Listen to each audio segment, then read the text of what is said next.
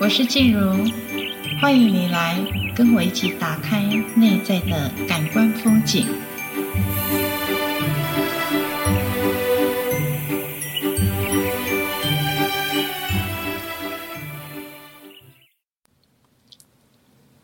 Hello，你好，欢迎收听今天的感官风景。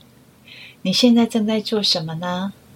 有可能你很无聊的窝在你的沙发，吹着冷气，无聊的划着手机。有可能你现在正准备在上班的途中，也或许你正陷入在下班的车阵当中。是啊，日子就是这样子在过，好像每天认真的负起在每个角色当中我们所该负担的责任，偶尔还是会有一种感觉，就是。哎，日子就是这样过吗？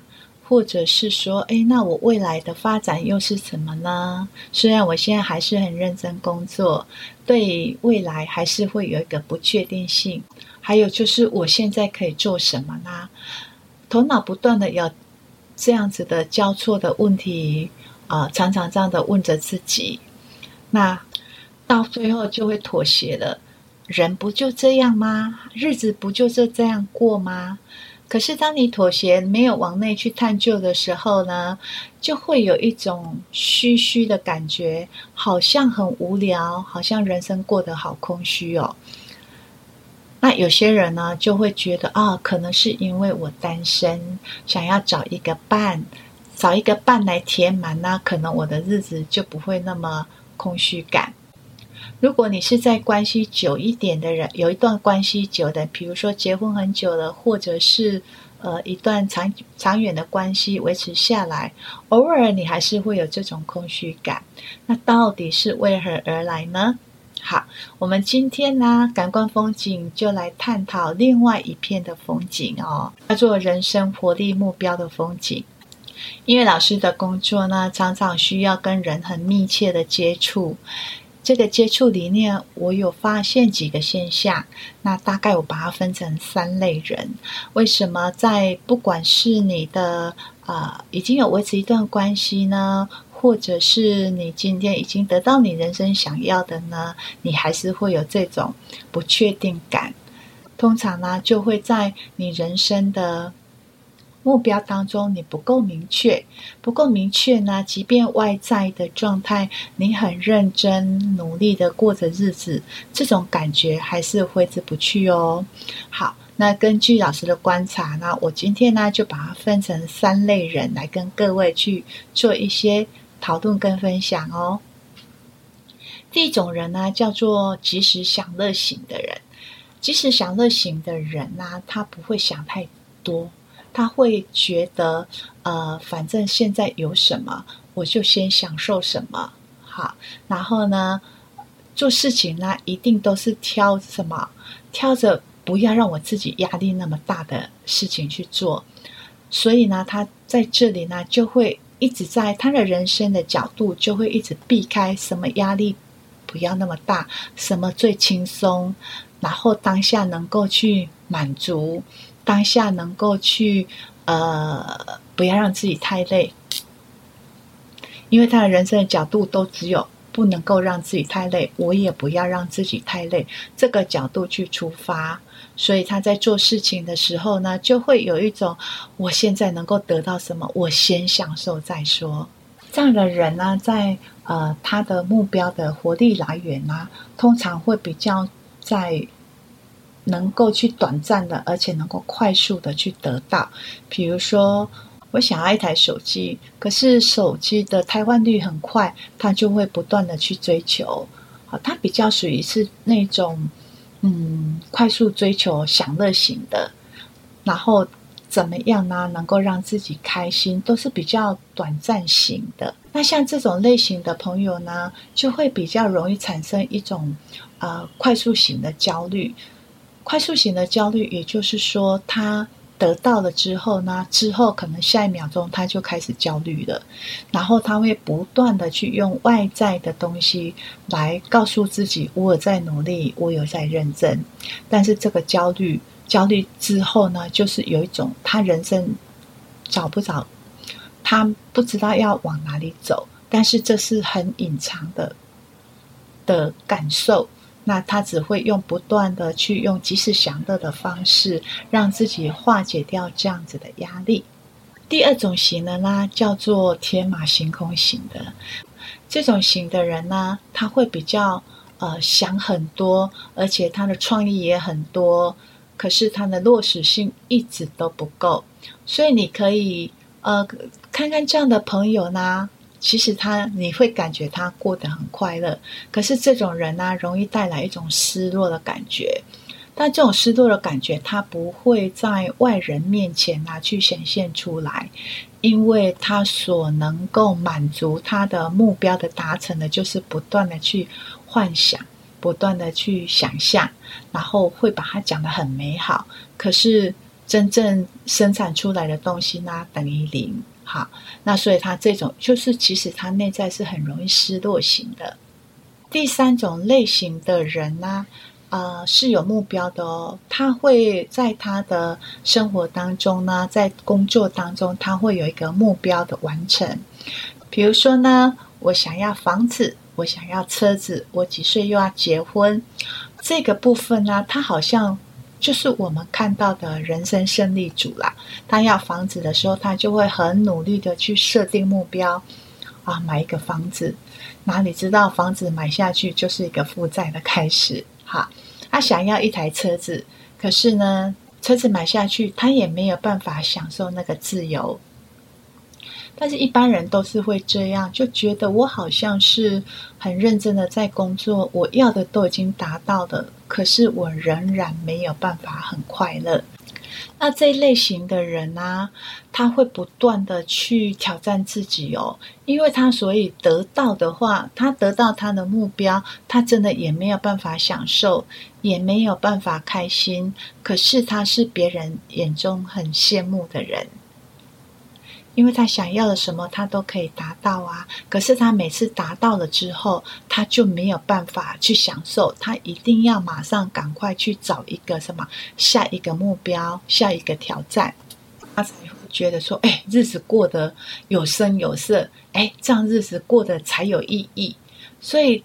当他很辛苦买一栋房子的时候，他反而没有办法去享受那个房子带来家的温暖。还是你在工作上面呢、有达到了啊、公司所定的目标呢？在那个过程你好努力哦，好认真哦，目标达到了，你所设定所的收入也达到了。可是拿到钱之后，也许是大吃一顿，放松一下；也许是买个你一直以来想要买的。东西完成了，犒赏自己之后呢，他还是要不断的再去寻找新的目标来挑战。其实这样真的也过得蛮辛苦的。那像上述的三类人啊，其实都还是会在外在的部分做追寻。当你追寻到了，你还是会有一种空虚感。补充就是第一类型跟第三类型的人听起来好像蛮雷同的哈。第一类型的人比较属于短视型的，就是快速，他的目标不会很大，但是呢，很快就能够拿到手的。第三种类型的呢，感觉听起来比较有在做人生的规划。哎，我几岁我要开店，几岁我要自己创业，有一个比较长远性的规划。但是这三类型啊。都很容易形成你心中的空虚，甚至你会形成人生过得很无意义的这样的结论下来哦。好，那到底要怎么办，人生才过得有意义呢？就像我们刚刚说的主题呢，就是你的生命的活力。活出你生命活力的目标。那一般人工作的时间都很长嘛，不妨从工作当中先去设立你工作，看到你工作的目标跟目的。这有一个这样的例子哈。呃，有一个人他在报关行上班，那他会觉得在报关行上班呢、他就是一份啊、你可能英文能力要要要可以，要看得懂，要会沟通。再来呢，就是在文件上你要很很仔细的去看完之后会盖章、会送件就好了。他也觉得这份工作还不错的，因为很稳定，能够养活他自己，过他想要的生活。可是他心里一直不快乐，不快乐也没有到很忧愁，就是觉得闷闷的，也没有什么乐趣，所以他的生命力呢，就是他的活力呢，慢慢的就在减弱。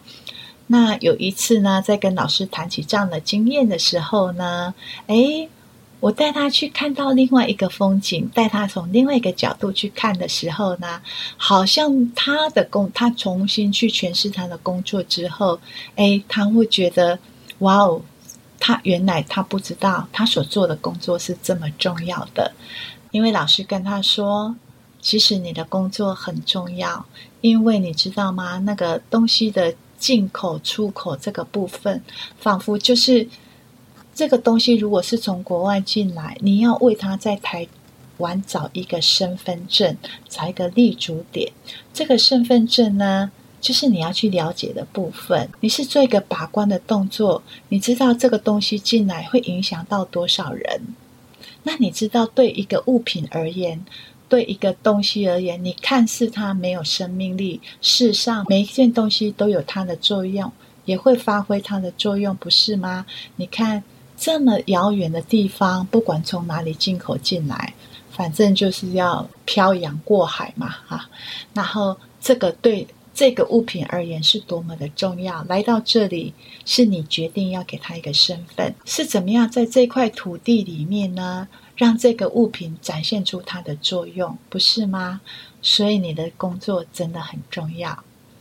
哎，他听了老师这么一讲的时候，突然之间他感觉脊椎都坐直了，而且就觉得哇，我从来没有去意识到我的工作有这么重要。我只有知道这个工作不要不能出差错，其实每一份工作都不能够出差错嘛。但是你加入你的生命力进来，你加入你对于工作，你赋予给他一个这么重要的责任跟价值的时候，你在工作，即便是盖一个章，你都觉得这个章是很有生命力的。其实我们人会有一种呃空虚无聊的感觉，呃。也许在你的工作当中，你真的没有看到你的重要性，而这个重要性的眼神呢、你常常会被自己感动到。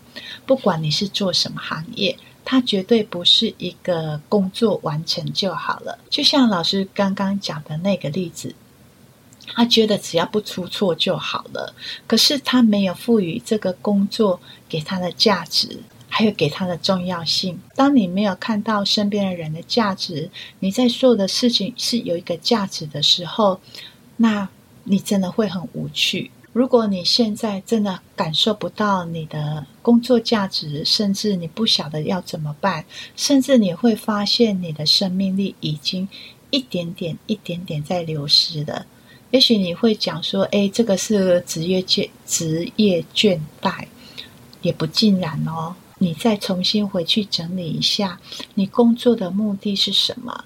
工作的目的绝对不是为了我们，呃，养家活口。工作的目的不是只有为了我们的生存，为了五斗米折腰。工作的价值在哪里？工作的目的跟价值是我可以为别人创造什么，很重要哦。我可以为别人，这个别人啊。可能就是是你不认识的人，那你可以为他创造什么？那当你有去整理出来的时候呢，其实你的生命的活力就会很满。这个生命的活力其实是你越有价值，你会越有活力的，而且你的工作目标就会更明确。